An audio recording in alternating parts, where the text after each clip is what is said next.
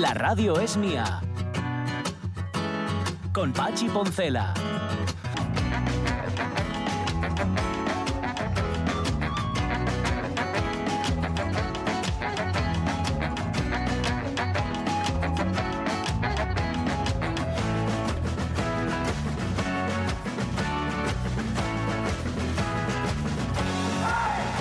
Las 11 y 7 minutos de la mañana, entonces ¿qué te parece? ¿Que cogí colorín? Sí, estás así como, mm, como saludable y eso, ¿no? Ya, no de, sé.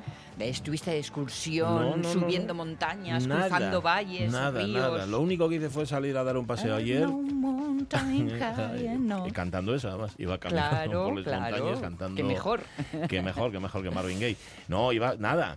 Que No, va, ¿eh? que va, nada, nada. Pasé por Gijón ayer antes de que se pusiera a llover, que cayó la intemerata Mater Day. Sí. Y, y na- pero nada más. Bueno, ¿Qué si saliste me por la tarde cuando el fútbol y eso, para aprovechar la antes, tranquilidad? antes del fútbol, no. Antes Ah, del fútbol, luego ah. tuve que verme el partido. Ah, No viste el partido y todo y todo. Vamos a ver. Tú Yo- ser poco aficionado al fútbol ves mucho fútbol, ¿eh? No, yo tengo un fío que ve mucho fútbol. Y como Ya, solo ya, tenemos una ya. tele en casa, pues Mm. al final una de dos, o me aíslo y me enclaustro una vez más, o veo el fútbol. Pero, ¿a qué os ganáis? ¿A base de argumentos o lo echáis a los chinos? no, no, no. mm, Quien manda, manda. O sea, quien tiene el mando, manda.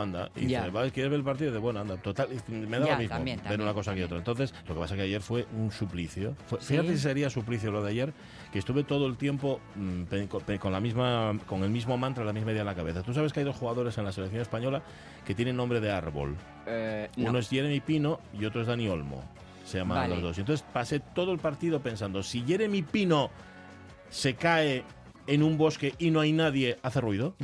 Fue lo que y luego, y luego pasaba de Jeremy Pino a Dani Olmo. Si Dani Olmo se cae en un bosque y no hay nadie, hace ruido.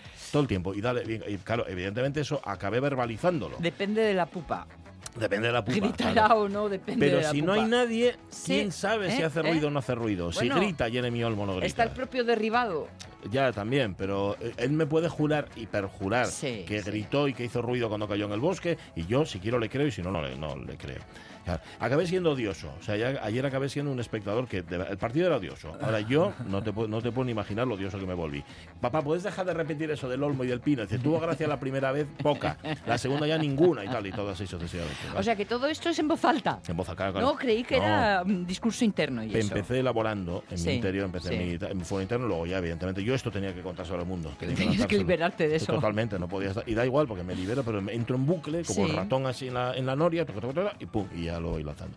Bueno, em, eso no fue lo peor, lo peor fue el partido. El partido Sí. fue un- una castaña. de- ¿Por? pues era aburridísimo. Pero si no fío. goles ni nada. No, ni- marcaron de penalti al final. ¿Ah? Nada, no, no hubo goles. Ah, hubo tanda de penaltis. Sí, sí, hubo prórroga, hubo eh, un Oh. partido entero que añadieron también unos minutos, la prórroga y luego la tanda de penaltis. Y en la tanda de penaltis ganó España.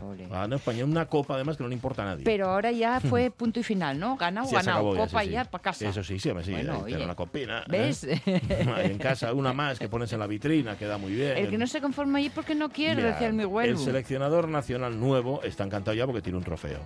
Ah, ya tiene sí, una copa sí, que puede decir claro. esta ganela yo con los míos Pues y sí. todo lo demás, pero un pestiño que vamos. Oye, ya que hablamos de seleccionadores, ¿sabes que Luis Enrique va para Francia? Va para el PSG. El GPS. Sí, sí, hace, hace- hace muy bien. Así no, GPS pone el desperres, generalmente. Sí, sí, sí. No digo que sea su caso, ¿eh? pero seguramente sí. O sea, poco no va a cobrar ¿eh? por estar en No, el PSG. Bueno, Pérez debe tenerles Sí, ya. No, seguro que sí. Pero sabes que es el, el equipo este donde mandan jeques. Sí, el tope gama. El topegama, donde hay perres a retorcer. Lo que pasa es que, como dice el MIFIU, no hay un equipo.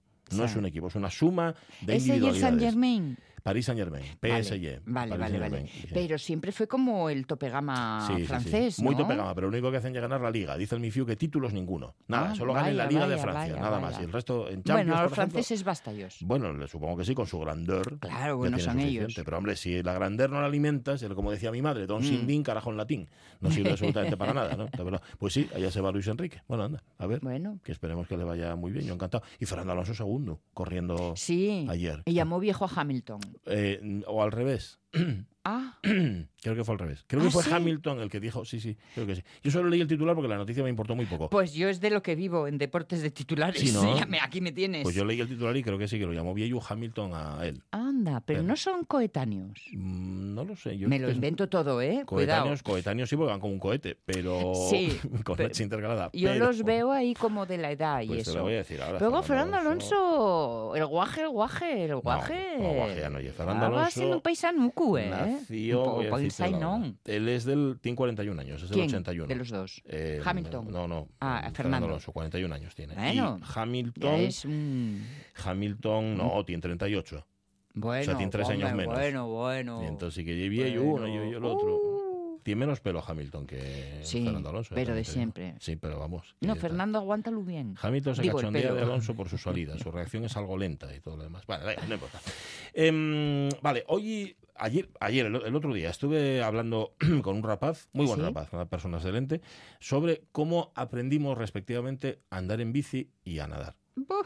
¿Cómo fue tu aprendizaje? Andar en bici con 30 años. Con 30 años, y vale. con esto ya os lo digo todo. Vale, ¿eh? quedas anulada completamente Exacto. para esta pregunta. Y a nadar por pura, por puro entre vergüenza y presunción. Porque ya no te. Porque ella era de meca, meca, meca. Y entonces dije, pues voy a hacer como que sé. Ya. Y nadé. ¿Ah, sí? Bueno, pues te, Y libi- hasta te hoy. liberaste del miedo y seguiste. Sí, esas cosas que pasan. Bueno, andar en bici, claro, yo de pequeño, yo solo. Bueno, con la mi hermana, en la terraza de casa, pum, cayendo, pum, cayendo, pum, cayendo. Pero este amigo mío decía, yo como fui... los científicos, ensayo y To- error. Totalmente, Muy bien. más error que ensayo. Así me gusta. Em, este amigo mío díjome, ¿cómo aprendí a andar en bici? ¿Cómo? Cogióme mi padre un día por la tarde. Para habernos matado. ¿No sabes andar en bici? Ven un momentín. Mm. Cogió, cogió la bici, que no sé si era la de él o era la de un amigo o de quién era, para el parque. Dice, recuerda él, recuerda Sí, este amigo mío con el que estaba hablando el otro día, que él fue retafilando hasta el parque diciendo que al padre que por qué, que todo el poco hacía falta, que para qué iba a aprender, que no sé qué, no sé cuánto, tal. ¿Qué hizo el padre? Cogió, llevólo al parque, soltólo con la bici, pla, cayó, otra vez de pie. Venga, plaf, cayó, tal, pum, ensayo y error. eh, Sí, tal, pum. sí, sí. Golpe tras golpe tras golpe. Dice, cuando volvimos para casa yo ya sabía andar en bici. O menos, por la cuenta que me una tiene. tarde en el parque, nada más. Claro, ¿quién? hay otras maneras de hacerlo que son van mucho más lentas, pero también son, a ver, como decir, menos, dañinas, Claro, te hacen menos daño, te caes menos y te mancas menos. Em, yo qué sé, por ejemplo, ponerle ruedines a la bici, para que no... em, yo qué sé, el Mifiu tuvo una bici de estas que, que vas tú primero con los pies, ya te pones un poco en velocidad, Ah, no tienen pedales, ¿no? Sí, sí, ya bueno, vas poco a poco, vas así despacín. Incluso hay quien apunta a un cursillo Sí. De circulación en bicicleta para que puedan aprender. Nadar, exactamente lo mismo. Yo al mismo Sí. enseñó a nadar en la piscina grande, no que, en la, pequeña. Mm. Manguitos al principio, pero luego ya enseguida suelto. ¿eh? Hay quien no, vamos a ir a un cursillo, vamos a... Bueno, la pregunta de hoy en Facebook va por ahí. Aprendizajes ¿Y cómo aprendisteis? Si os enseñaron, fíjate, el otro día hablábamos con el profesor Mendensat sobre la diferencia entre Aprender y enseñar, enseñar, que sí. hay diferencia, pero tampoco es tanta. Y os enseñaron con paciencia, con cariño, con amor o a golpes. Hay una canción de Los Locos que dice que a golpes no se aprende bien. Ah. Lo cierto es que los golpes es lo peor de aprender, pero luego aprendes, acabas aprendiendo. Yo que sé, a dividir, por ejemplo, o a multiplicar. Hombre, Mm. eso es que estaba pensando en lo otro. Digo, bueno, lo otro es más bien autodidacta. Sí, ¿no? sí, sí, sí, Más lo- que menos. Y si quieres, bien, y si no, lo dejas. Lo de a dividir y es más problemático lo del autodidacta, sí. Claro, no puedes aprender tú solo, te tiene que enseñar alguien. Si, si te corresponde a alguien, yo que sé, un padre, una madre, un profesor, Sí. con paciencia y con cariño, Sí. ¿vale? Como te toque una- un padre, una madre, un profesor o profesora, hueso, Sí, sí, no es verdad. De estos que se ponen tensos enseguida. Mi ¿eh? madre para dividir, sí, se ponía un poco tensa. Tengo que decirlo, pero bueno, estoy aquí y sobreviví. Ponedlo en Facebook, ¿cómo fueron esos aprendizajes? Y la segunda pregunta, o sea, la- si queréis también la podéis contestar, que es, ¿tenéis paciencia para enseñar? Porque esto mm, no todo el mundo la tiene, no todo el mundo tiene paciencia para enseñarle a otro. Sí, Aparte que saber una cosa no implica necesariamente que sepas enseñar esa, esa cosa. es una gran verdad. Eso, eh, ya, son cosas distintas. Pero si encima no tienes paciencia, Sí. pues entonces, ¿qué, qué haces? no? Esto, es, Sí. esto es así. Bueno, pues ponedlo en Facebook. Em, si queréis llamar al 984 1050 48, pues po- podéis hacerlo también. Yo tengo mucha paciencia. Aparte que se me da muy bien lo de enseñar. Creo que tengo cierto... Tengo mucha paciencia hasta que la pierdo. Ujú. Pero quiero decir, no es que me vaya calentando, es que paso durante mucho rato muy bien y Ya. luego, ¡poc! instantáneamente se acabó. Ajá. O sea, de, de manera... Abrupta. Ajá, vaya. Es como si, pues eso, de 0 a 100, no, no va gradual, no es momento rana. Ya, ya, ya. Es cubierto el cupo, última gota, punto, vamos para casa. Jolín. O sea, pero si, pues, si fuera gradual, por lo menos la- los que tienes enfrente... Ya van cogiendo Claro, aire, ¿no? Claro, claro, pero... no, no, no, lo mío es sin no. avisar. Bueno, pues nada. En Facebook lo ponéis, lo de aprender de qué manera, golpes o de la otra, cómo ha sido. Y si me enseñáis bien o no tenéis paciencia, ponedlo en Facebook y ya digo el teléfono, voy a repetir otra vez porque me da a mí por la gana, que es el 984 1050 48. Decías tú que te gustaba el escritor este, mm, ¿cómo se llama? El que murió el otro día. Eh, Corma- McCartney. Cormac McCarthy. McCarthy, McCarthy. McCarthy. McCartney. McCartney Como- y el de la inteligencia artificial. Mm, eh, Como, eh, como, ¿cómo se llama, hombre? Como una marca de, mm, especias. Ah, McCormick. McCormick. McCormick. No, McCormick. es McCarthy. Cormac McCarthy. Cormac McCarthy. No es Carmen McCarcon, ni, ni MacArthur, ni Mac- Es Cormac McCarthy. Vale. Es el nombre de este señor que se murió el otro día, el 13 de junio, Sí, a los 80 años, y que, bueno, a los 79. Y que decís, los que lo habéis leído, Sí. que es una referencia para la literatura universal. Americana. Americana, por lo Americana menos. para empezar y por ende universal. Em, Yo solo leí El Camino, ¿eh? Ratificas, ¿no? Solo leí On the Road. Ajá. eh, ahí, On the Road, la carretera. La carretera. Y me encantó. Vale. Me encantó porque desde el principio hasta el final estás en dos- desasosiego constante. Sí, Constante. pero desosiego porque no ves por dónde va a acabar aquello. No, desasosiego porque es todo, es todo de madre mía, si tengo que vivir esto. Ya, ya, ya. Sin que pasen grandes cosas muy cruentas, que sí, que hay momentos muy duros, pero es el ambiente general y, y lo ha conseguido reflejar muy bien la peli. Ya os lo decía el otro Sí, es día, verdad, me porque me llamó la atención, porque pensé que era muy difícil llevarlo a- Mm. a- al, al cine. Luego cuando supe que eh, su otra historia, la de No es país para viejos, Sí. digo, pues este, este siempre apunta por el mismo filo, ¿eh? Claro que un grano no hace granero. No, Quiero decir, haber leído una de sus novelas a lo mejor no me permite tener una opinión muy fundada. Bueno. Pero yo os cuento lo que yo ¿O tengo. quién te quita a ti para tener una opinión fundada? Tú puedes decir lo que te dé la gana. Bueno, bueno, en este funda- programa- la mía es desfondada, en pero este- mira, cada en- uno tiene la opinión en que este tiene. programa puedes decir lo que te dé la gana. Además también, ¿sabes? Porque al fin y al cabo... Bueno, pues eso, luego hablamos de Cormac McCarthy y leeremos un poco. Y empieza, dice mm, dice Ramón Redondo que se, que se va a hacer un... un vaya, me va a salir Carlos La Peña, porque va a iniciar una saga. Ajá. Sí, una saga a base de una dinastía familiar que es la dinastía de los Prendes. Sabéis que Ramón Redondo nos trae la historia del cine, eh, la historia pequeñina del cine en Asturias, Sí. y eso significa que los Prendes van a ocupar un buen, un buen rato, unas cuantas semanas aquí en la radio mía, porque los Prendes son un montón. Luis Prendes es seguramente el más conocido, pero. Mercedes Prendes está al Sí. principio de esa dinastía de asturianos que triunfaron en el cine. en ¿Qué el es por donde empezamos hoy? Por Mercedes Prendes. Ah, Eso va a ser dentro de un rato. Pues nada. Pero antes de todo eso, José, revista de prensa. Dale.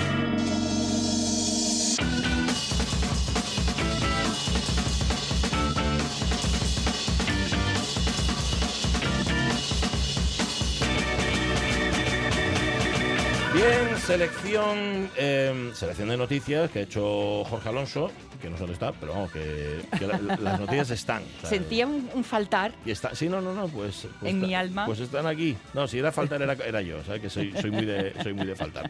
Pero vamos, tú las tienes ahí delante, ¿no? Estoy abriendo todos Ajá, mis eh, archivos Vale, y bien. documentos varios. Fenomenal. Y bueno, pues Y voilà. nada, en cuanto te pongas con ello, ya Sí, está. Venga, va. exactamente. Primer titular, vamos con él. Bueno, pues En cuanto uno, lo tengas, ¿eh? No, no, espera, espera, tres, no te agobies. dos, uno. Sin ¿Abrir agobios. en una copia de solo lectura? Bueno, Pero pues tienes que leerlo, ¿no? yo tengo que leerlo. Vale, vale, ya está. Vale, pues venga. Turkmenistán, o así, Turkmenistán, sí, Sí. lo había dicho bien. Sí, lo he dicho bien. Y el problema de las emisiones de metano. Prometo que a partir de ahora lucharé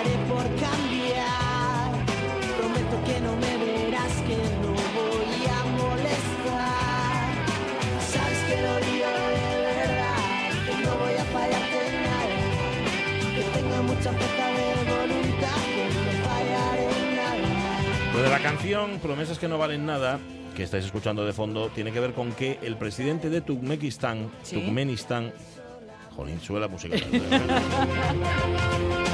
Te estoy haciendo luz de, de- de gas esta mañana No, y te, di- te obligo a decir todos los nombres poco. mal por mi causa. No, es Turkmenistán. Turkmenistán, que, que se dice Turkmenistán. Turkmenistán.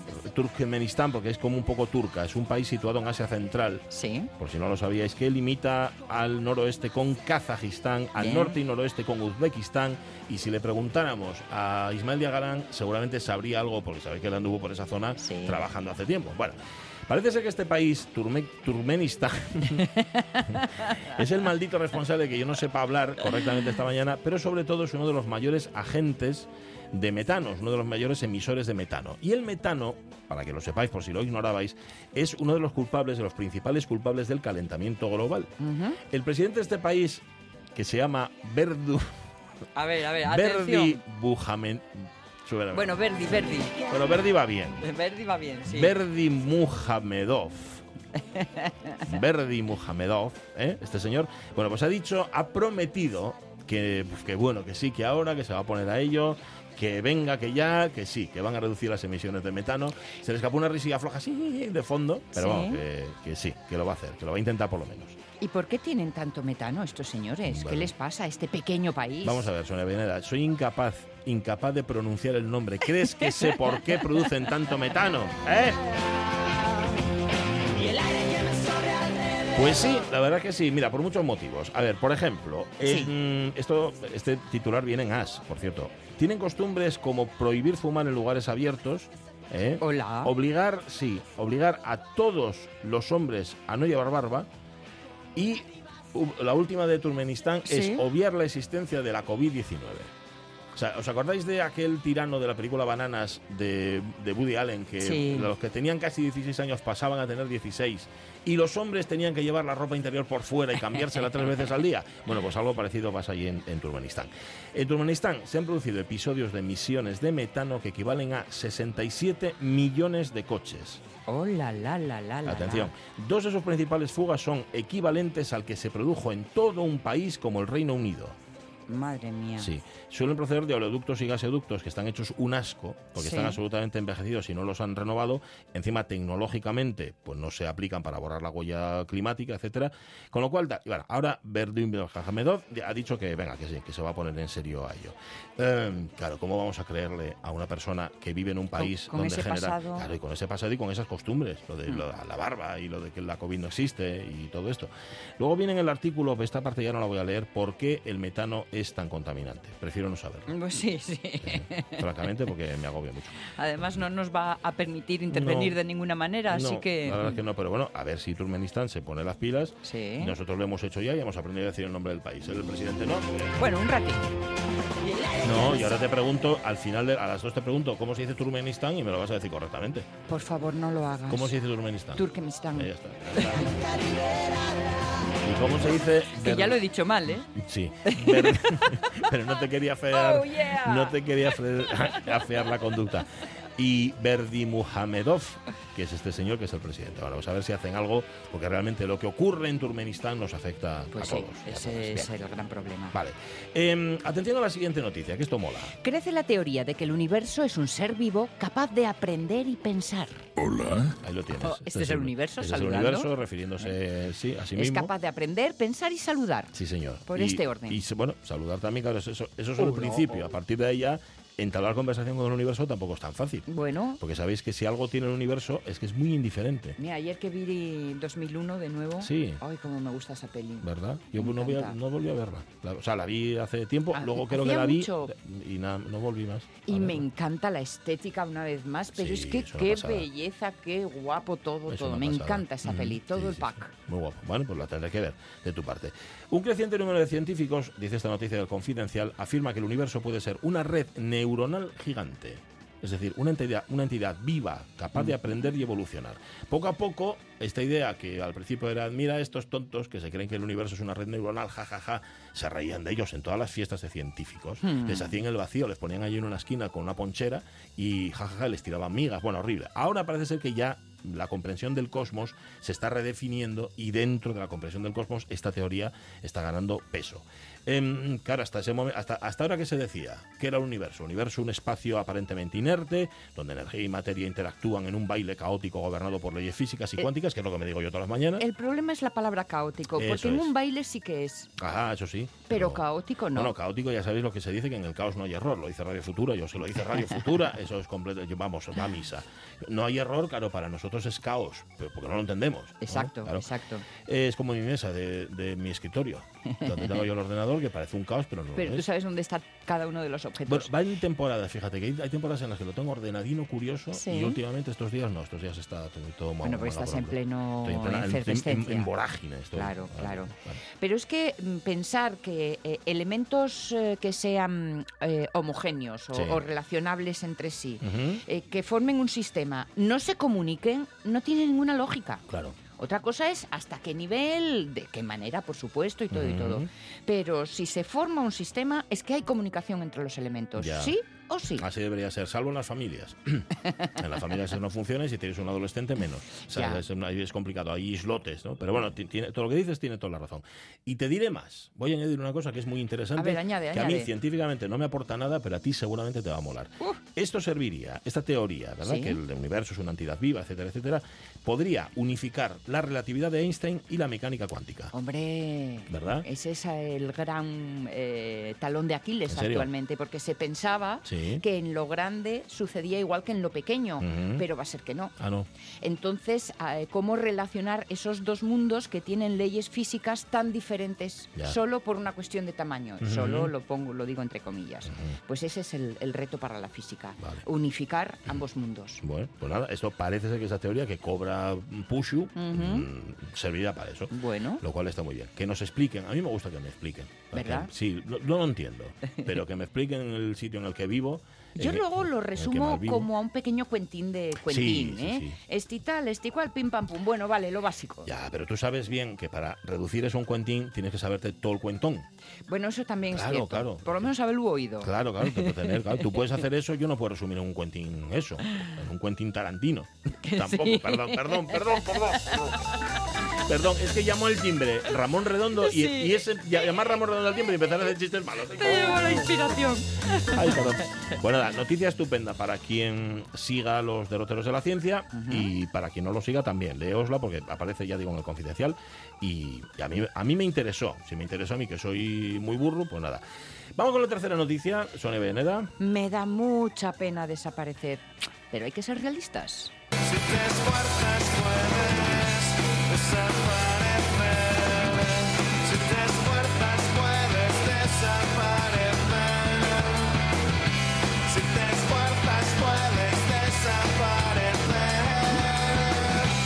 voz parece Frank Nixon.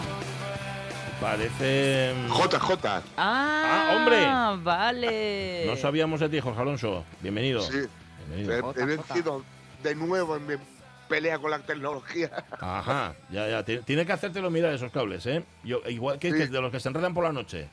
No, no, estos son, este es el ordenador que va a tener que, Ya. que ser jubilado. Ya, ya, me, ya, ya. me temo. Bueno, oye, pues ya que estás, cuéntanos, ¿quién desaparece? sí, parece, parece una cosa como mucho más dramática de lo que es. Bueno, Bueno, pues Sí. para, para ellos puede ser un drama, ¿eh?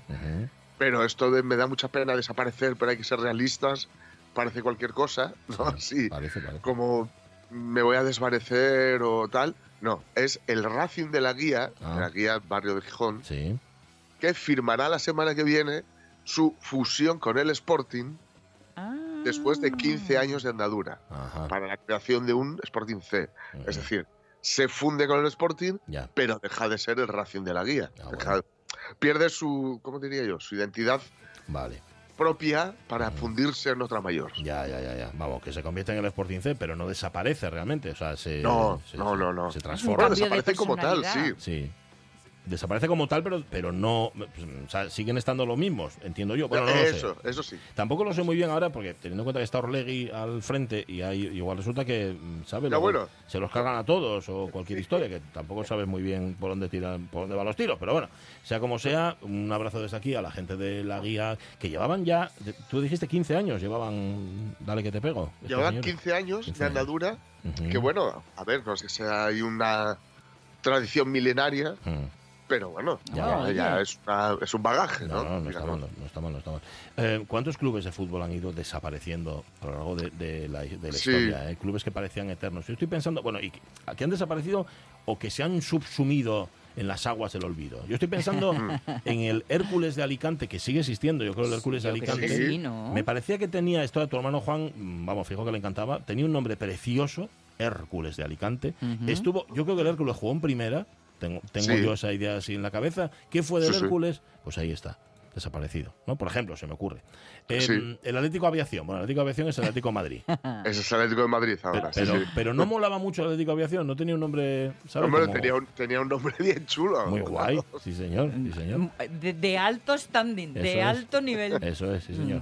Y más, y más, que no vamos a decir. El Logroñés, por ejemplo, ya no existe, ¿no? Que yo sepa. Existe otro club eh, basado en Logroño, pero como Ni tal el. Logroñés. Sí. Bueno, pues nada, que cómo lo siento. Esa desaparición de esos viejos clubes. No me porque con ellos desaparece una afición también y, y posiblemente los, af- los aficionados de la guía dirán ya no es lo mismo. Pero ya no es la esto, guía, es el esto es C". como la materia o como la energía, quiero decir. Sí. Ni se crea ni se destruye, solo se transforma. Solo se transforma, sí, sí, sí. Es verdad, Sí. se, se transforma Sí, en sí. otro Lo que pasa es que, bueno, cuando están así tan ligados, como es, como es en este caso, ¿no? A la guía, que es el barrio Gijón, Sí. o el Estudiantes, que es otro eh, equipo de, de- de aquí de, de- de Gijón, de Somió, sobre todo.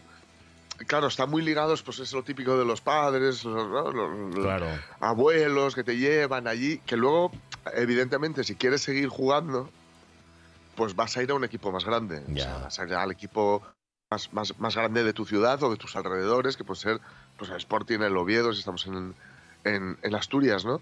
Pero va, da penina porque Sí, eh, bueno, al- es, es un poco también la cantera periférica, ¿no? El, el Sporting durante, durante años eh, se, se- se nutría de los equipos que tenía Sidesa. Ujú, Sí, es verdad, es verdad, es verdad. De ahí vino Kini, ahí vino Castro, Sí. eh, un montón de gente, ¿no? Así es, así es. Pues nada, a ver qué hacen, eh, espero que para bien, esa subsumisión en el Sporting C. Oye, déjame que añada, está aquí ya Ramón Redondo, por cierto, preparado con el Ah. guion delante, enseguida nos vamos a Corman McCarthy y nos ponemos en la carretera, pero eh, nos Mm. manda un titular César Alonso, que es muy interesante, yo me imagino que el- igual le interesa hablar de ello el, el, el- ¿cuándo es? El, martes, mañana, que tengo un lío de días. Todavía, no me acostumbro a la escaleta de invierno y vamos a inaugurarla de verano dentro de En breve. 15 días. no sé.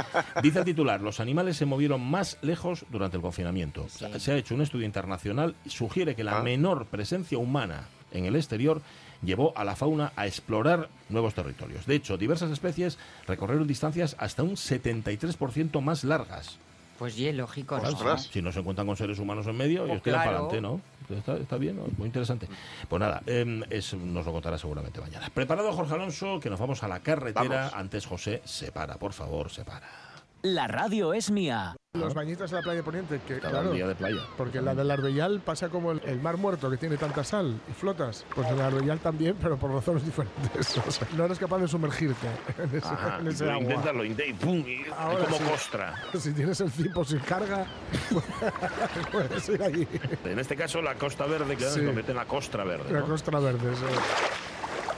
Con Pachi Poncela.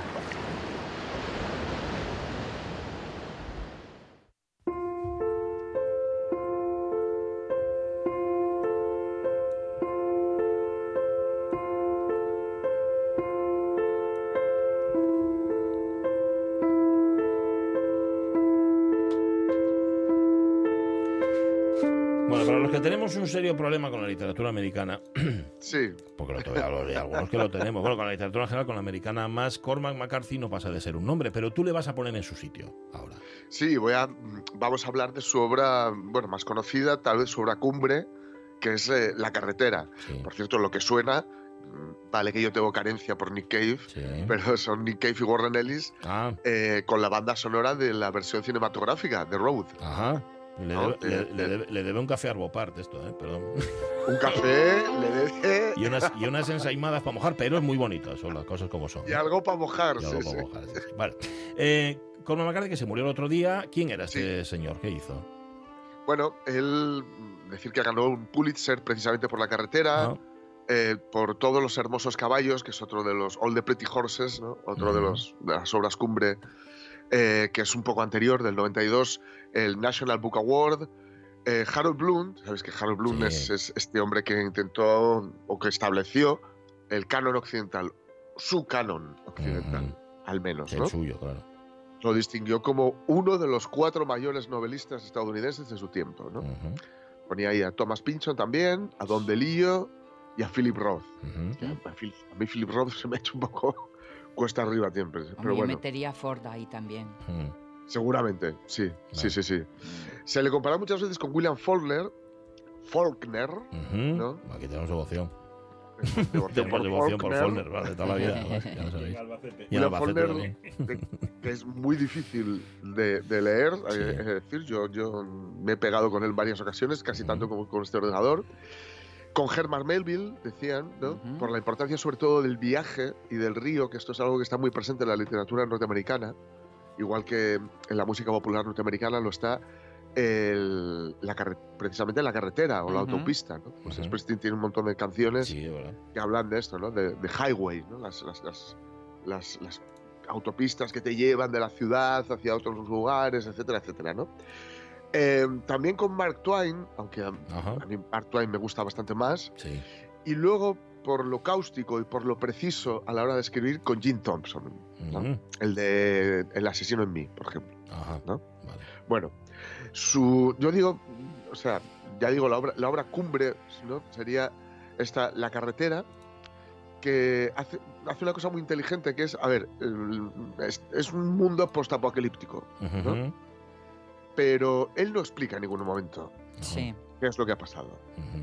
Y está muy bien porque es meterse, o sea, Ya. es, es meterse en un lío, Ya. ¿no? Y porque tampoco añadiría nada No, a claro. la historia. ¿Por, por qué fue? Pues nada, ¿qué más da? El caso Por- es que estamos ahí, ¿no? En el Sí. mundo ese. hay un mundo postapocalíptico, no hay comida, eh, la, la- la atmósfera está enrarecida, eh, está todo destruido, apenas hay humanos. Eh, como no hay comida, los pocos humanos que se encuentran Hmm. con humanos los ven como presas, con lo cual Sí. hay que tener siempre mucho cuidado. Ujú. Y en realidad esto va de la- ese eh, viaje ¿no? de un padre y un hijo por unos parajes que, que te describe con mucha precisión, desoladores, claro Mm. y de cómo ellos se van relacionando y sobreviviendo. Y sobre todo, para mí, lo más notable es cómo describe el, el seguir sin ninguna esperanza. Ajá. Mm. O sea, ellos van hacia la mar Mm. con la vana, la esperanza humilde que diría el tango, Ujú. de que, bueno, sea mejor, no bueno, pero que sea algo mejor, o que esté la cosa un poco mejor que todo lo que, lo que han ido viendo, ¿no? Ya. ¿no? Que no es poco. Te has traído Entonces, un trozo, bueno, ¿no? Un fragmento. Sí, vamos a leer un fragmento para que veáis, mm, vais a ver que estás desnudo, seco, clavado, como la canción de Asturias. ¿eh? O sea, es un tipo sin, sin adornos. vale. Sube un poco, José.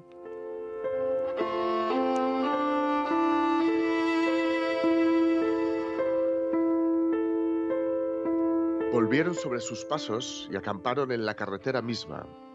Y cuando se pusieron en marcha a la mañana siguiente, el macalán se había enfriado.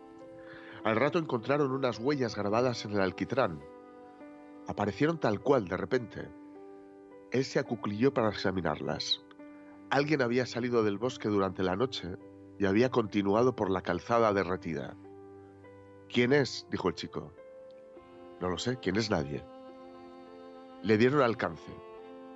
Caminaba despacio, arrastrando ligeramente una pierna, y se detenía de vez en cuando allí, encorvado y vacilante, antes de seguir andando.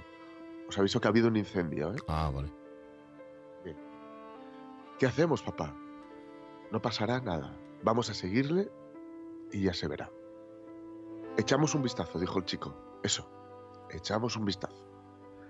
Lo siguieron durante un buen trecho, pero al paso que llevaba les estaba haciendo perder el día. Y finalmente el hombre se sentó en el asfalto y ya no volvió a levantarse. El chico se colgó de la, de la chaqueta de su padre. Nadie dijo nada. Estaba tan quemado como la comarca. Sus ropas chamuscadas y negras. Un ojo lo tenía cerrado por la quemadura y sus cabellos eran apenas una peluca sarnosa de ceniza sobre su cráneo ennegrecido.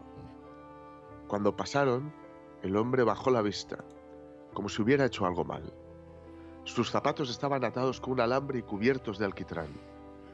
El hombre se quedó sentado en silencio, harapiento y doblado hacia adelante. El chico se volvía a cada momento. Papá, susurró, ¿qué le pasa a ese hombre? Lo ha alcanzado un rayo. ¿No podemos ayudarle, papá? No, no podemos. El chico seguía tirándole de la camiseta. Papá, dijo, basta ya. ¿No podemos ayudarle? No, no podemos. No se puede hacer nada por él. Siguieron adelante. El chico lloraba, no dejaba de mirar atrás. Cuando llegaron al pie de la colina, el hombre se detuvo y le miró y miró car- carretera arriba. El quemado había caído al suelo y a tanta distancia ni siquiera se veía qué era. Lo siento, dijo, pero no tenemos nada para darle, no hay modo de echarle una mano. Siento lo que le ha pasado, pero nosotros no podemos arreglarlo. ¿Comprendes, verdad? El chico permaneció cabizbajo. Asintió con la cabeza. Después continuaron andando y ya no volvió a mirar atrás. De anochecida, la luz opaca y sulfurosa de los incendios. El agua estancada en las cunetas negras por las escorrentías. Las montañas envueltas como en una mortaja. Por un puente de hormigón cruzaron un río donde madejas de ceniza y fango líquido se movían despacio en la corriente. Trocitos carbonizados de madera. Al final pararon y dieron media vuelta para acampar debajo del puente. Él había llevado su cartera encima hasta que le hizo un agujero con forma de ángulo en el pantalón. Luego un día se sentó en el arcén y sacó la cartera y examinó lo que llevaba dentro. Poco de dinero, tarjetas de crédito, su permiso de conducir, una foto de su mujer. Lo fue colocando todo sobre el asfalto, como naipes de una partida. Arrojó a la espesura el pedazo de cuero negro de sudor y se quedó sentado con la fotografía en la mano. Luego la depositó también en la carretera y se puso de pie y reanudaron la marcha. Por la mañana permaneció tumbado mirando los nidos de arcilla que unas golondrinas habían hecho en las esquinas de abajo del puente. Miró al chico, pero el chico se había dado la vuelta y estaba mirando hacia el río. No podríamos haber hecho nada. El chico no respondió. Se va a morir. No podemos compartir lo que tenemos porque nos moriríamos también. Ya lo sé. ¿Y cuándo piensas hablarme otra vez? Ahora te estoy hablando. ¿Seguro? Sí. ¿Vale? Vale.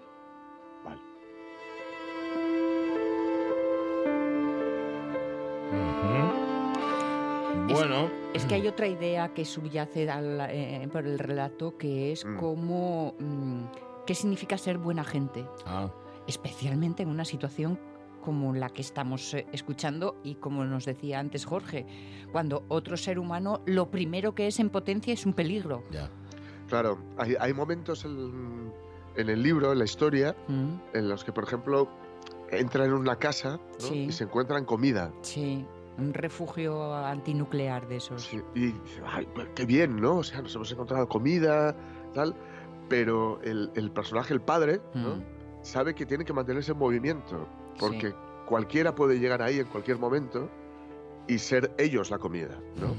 Y de hecho hay un momento muy terrible en el que se encuentran con un sótano eh, que está lleno de gente y que a esa gente le, le faltan partes de su cuerpo que están curadas.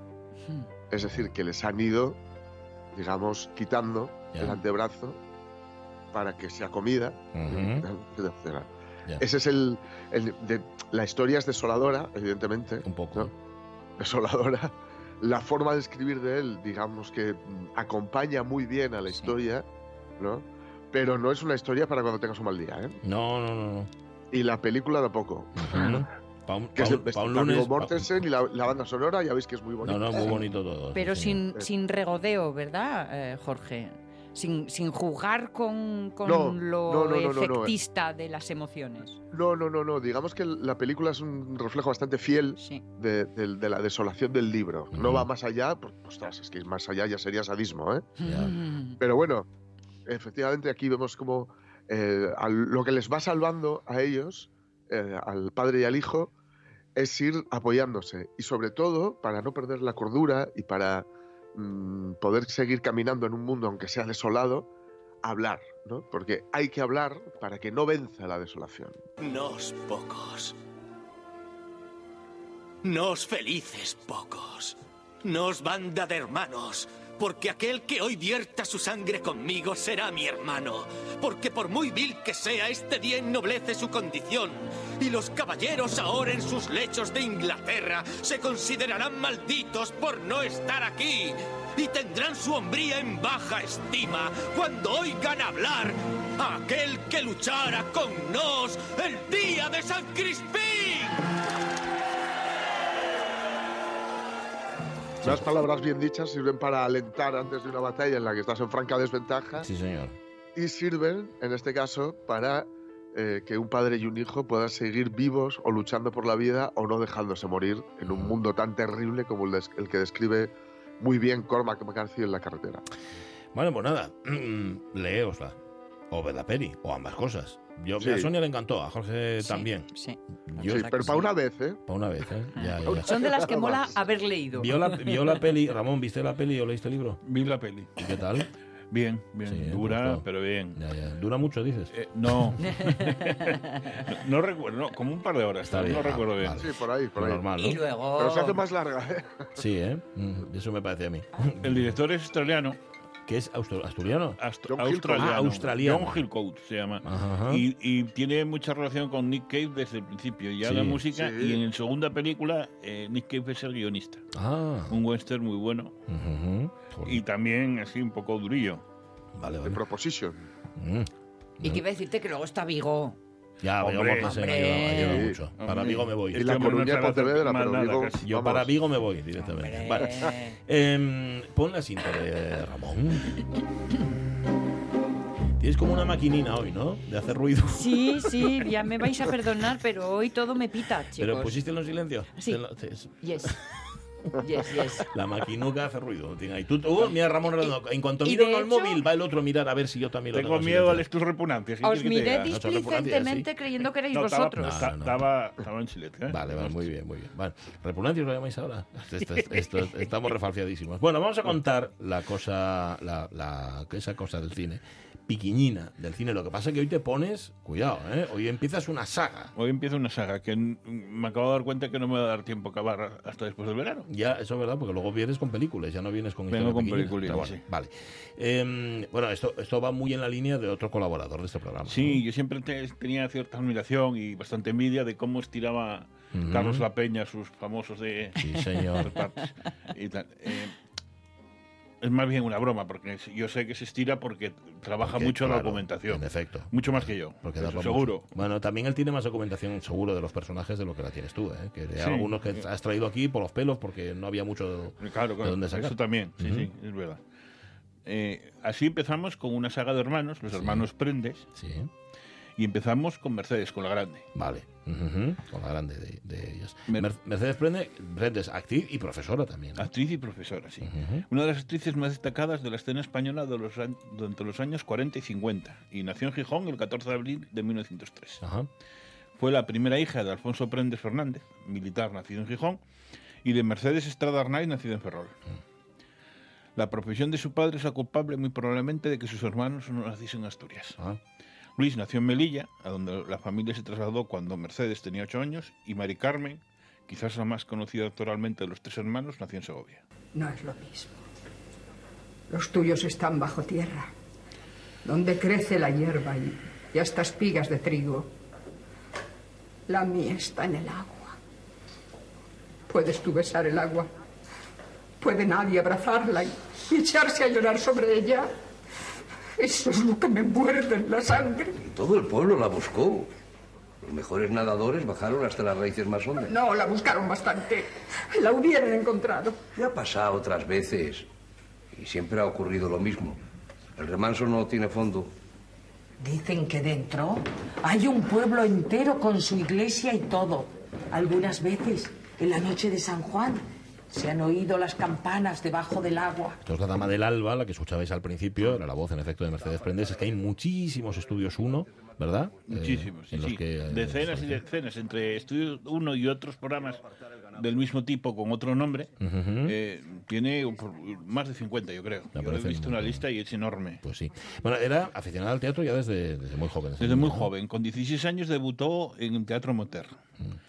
Era 1919 y lo hizo en el Teatro Rey Alfonso, en Madrid. El debut en el profesional se produjo en el 26, en la compañía de Josefina Díaz con la obra La última aventura de Martín Piqué, a la que siguió Fruto Bendito. Más tarde trabajó en la compañía de Irene Alba, de todos estos de... Sí, los Alba, otra Sí, dinastía. sí. Ujú. Qué, qué pena que no sea ninguno asturiano, ¿eh? destacando por su talento en, en Dispensa Perico. La época de inicio de su carrera teatral coincide con el tiempo con el inicio de su carrera en el cine. Ajá. Aunque esto no parecía que le gustase tanto porque solo ha intervenido en siete películas. Siete nada más. Quizás la culpa de que no siguiese sea en que los papeles que conseguía en la pantalla grande eran de escasa importancia en películas de poco éxito. Las películas fueron El bandido de la sierra, Estudiantes y modestillas, Tu hijo, La bien pagada, del- y Nobleza Baturra, todas del 35, Don Floripondio y El rayo.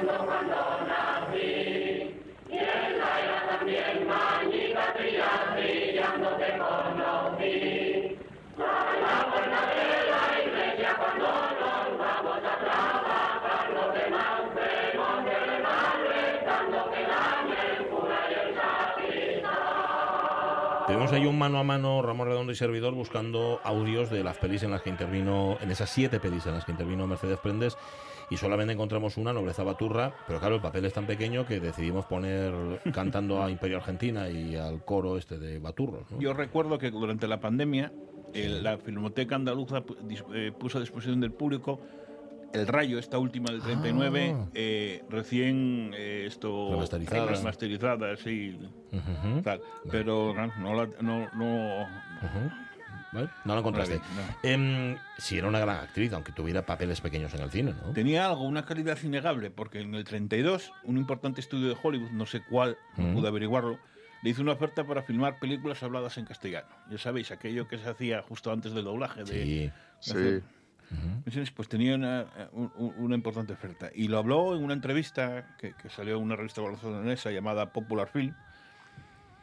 Eh, dijo que dudaba que, que, que- que hubiesen quedado satisfechos con las condiciones pactadas y tal, Sí. pero eh, ella presumía, decía, por fin haré de mujer fatal. Ah. Una mujer de esas por las que se vuelven locos los hombres, ya verá Ajá. usted. Ujú. Y el interlocutor, que debía ser un poco pitín o demasiado atrevido, o un señor o de esos ya de aquella época, Ya. decía, ay, mm, no sé, usted no puede hacer de, de- de vampiresa. Ujú. Y ella se enfadó y el periodista le dijo, su temperamento es otro. Ya. Los roles de ingenua le harían bien. Bueno, eso lo dice el entrevistado, Ingenua. ¿no? Sí. ¿Y qué respondió? La gijonesa le puso entonces en su sitio. Se engaña. No ese es el camino por el que debo seguir como hasta ahora. Yo me conozco y créame, dentro de mí, aunque parezca una mosquita muerta, hay, se lo aseguro, una mujer terrible. Ole. O si yo pudiera en la vida real, como en el cine, como en el teatro, hacer que todos los hombres todos sufrieran las consecuencias de mi carácter. Mm.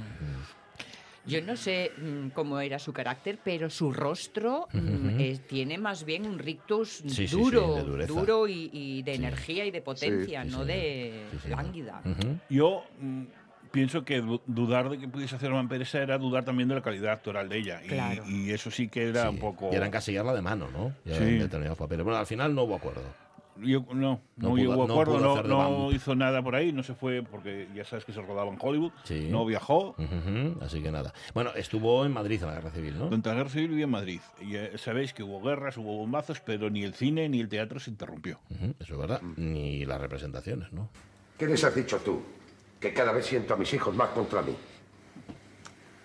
No te engañes, César. No te atreves a ver la verdad. No somos nosotros. No soy yo, sobre todo, la que te incomoda y te persigue, no. No es eso, no, no. Eres tú mismo. ¿Qué quieres decir? Lo sabes muy bien. Bueno, acabemos. Habla claro. Te escucho.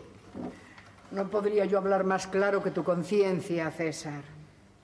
Estás así desde que se fue Bolton, desde que cerraste el trato con él. ¿También me espiaste aquella noche? Oí casualmente y te reproché que mintieras. Yo no le mentí. Puesto que lo oíste, debes saberlo. No afirmé nada. Le vendí solamente lo que él quería comprar. Y con José Bodalón, el sí, gesticulador, sí. qué dos voces. ¿eh? Qué bien se entiende todo, ¿eh? Qué, presen- qué Bueno. maravilla. Sí. Da gusto oírlos y verlos. Bueno, año 37. En el 37 representó en el Teatro de la Comedia la obra Los Cuatro Caminos de Ángel Custodio, que vaya nombre del autor, en la compañía de María Mayor y Juan Espantaleón.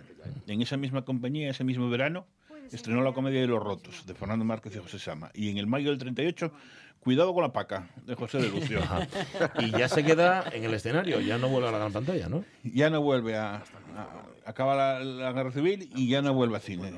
Durante ocho temporadas en la década de los 40, de los 40 fue una de las primeras figuras del teatro español. Que en aquel momento dirigía Cayetano Luca de Tena. Ahí interpretó prácticamente todo el repertorio clásico, entre otras Macbeth, Romeo y Julieta, Otelo, Sueño de una noche de verano, Ricardo III y Hamlet de Shakespeare, El castigo sin venganza, La disqueta enamorada, La malcasada y Fuentejuna de Lope de Vega, Antígona de Sófocles, La conjuración de Fiesco de Schiller, La dama duende y la devoción de la cruz de Calderón, Don Juan Tenorio, Don Gil de las calzas verdes De Calderón. de Calderón, Baile en Capitanía de Agustín Fochá o La cárcel infinita de Joaquín Sal- Calvo Sotelo. Quiero decirte algo respecto a los valores. ¿Qué es ello? Quiero revelarte el escondrijo. ¿Por qué a mí sola? Porque Tito y Samuel son un par de estúpidos. Yo no quería traerte aquí, ¿sabes? Pero Tito se empeñó. ¿Dónde los has escondido?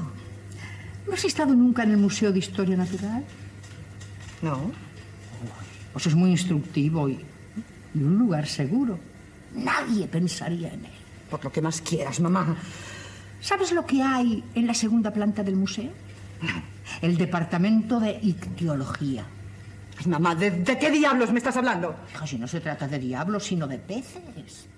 Mira, en la tercera sala del museo hay un pez muy grande, ¿sabes? Y bastante raro. Oye, está lleno de polvo el pobre. Creo que le llaman un ictiosauro. Bien. ¿Y qué? Aprovechando un descuido del vigilante, metí todos mis títulos en la barriga de aquel monstruo disecado. No te creo. Uy, ah, dime de otro lugar más seguro. Sería una locura. ¿Y cómo pudiste meter esos valores dentro de, de ese... em, Bueno, ¿cómo se llame? Muy sencillo. Mira, con una hojita de afeitar, ¿sabes? Y luego las tijeritas de las uñas y... Ajá.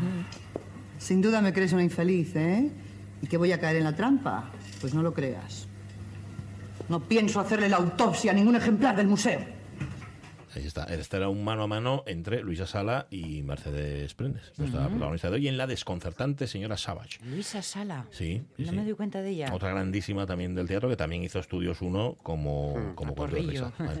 Eh, trabajaba para el teatro español con mayúsculas, en efecto, de Cayetano Luca de Tena, pero forma compañía, ¿no? Su propia En el compañía. 49, con su, con su marido, forma pa- compañía, y giran durante tres años América Latino eh, obras clásicas y también eh, estrenos de autores contemporáneos como Benavento y, y Buero Vallejo. Su marido que era Carlos Martínez de Tejada. ¿no? Carlos Martínez Tejada. sí. Correcto, vale. Em, déjalo aquí si quieres, p- luego contamos en la, en la siguiente hora mm, su faceta como profesora, porque tú lo has dicho, ella se dedicó también a la enseñanza, de hecho fue profesora, que esto le va a encantar a Sonia, de declamación. Anda. Anda. Hoy de sí, como me gusta eso. Ni más sí. ni menos. Vale, pues luego lo contamos y escuchamos un poquitín más a Mercedes Prendes, la, la primera porque era la mayor, entiendo, ¿no? De la, Sí, de la sí, dinastía la- de los Y Prendes. la primera en dedicarse al teatro. Vale, vale, pues nada. Oye, ¿sabéis que a- ella, que la- la- lo que puede influir un medio de comunicación, en este caso la radio, en el idioma?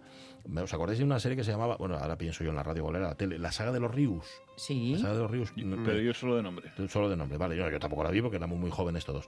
Mm, A partir de la saga de los Rius, entendemos por saga una dinastía familiar. Sí. Pero eso es incorrecto. Una saga es una historia, punto. Una Ajá. historia larga. Sí. Yo qué sé, una saga es El Señor de Sí, los sí. Anillos, por ejemplo, ¿no? En cambio decimos la saga de los, eh, no sé, de, de los porretas. De los Sí. Pero eso es, una, es la saga de los porretas, es también una saga, pero no una saga familiar. No sé si me estoy explicando. Perfectamente. O sea, dinastía Sí, sí, sí, y saga no son lo mismo. Ahí está. Ahí lo dejé, ya está. Muy bien. Si queréis pensáis en ello, si Pero no el dejáislo uso ya sabes que va dando... da lugar al abuso. Esto, esto, esto no lo sé yo. Bueno, vamos a marchar. Luego completamos nuestra historia pequeñina del cine. Viene Lucía López Santos, tenemos moderno de otros tiempos y unas cuantas cosas más. Será en la segunda hora de la radio. mía.